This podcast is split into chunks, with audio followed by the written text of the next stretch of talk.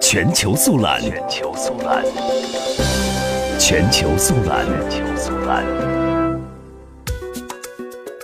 据菲律宾《星岛日报》报道，菲律宾众议院最近通过了一项法案，内容除了提供有关菲律宾国歌《亲爱的土地》的拍子和节奏等统一标准外，更强制规定民众以后唱国歌必须要热情地唱，否则将会面临罚款。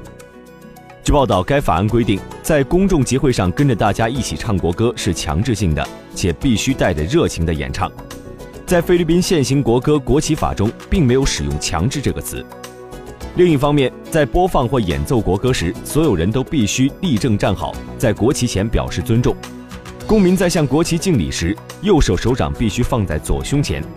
该法律还严格规定，公共场所演奏国歌的节拍必须在每分钟一百至一百二十拍的速度。法案规定，菲律宾民众一旦出现蔑视、诋毁或嘲笑等对国歌不敬的行为，将最高被处以一点三万人民币的罚款，同时会受到警告。违法者的名字还会被刊登在报纸上。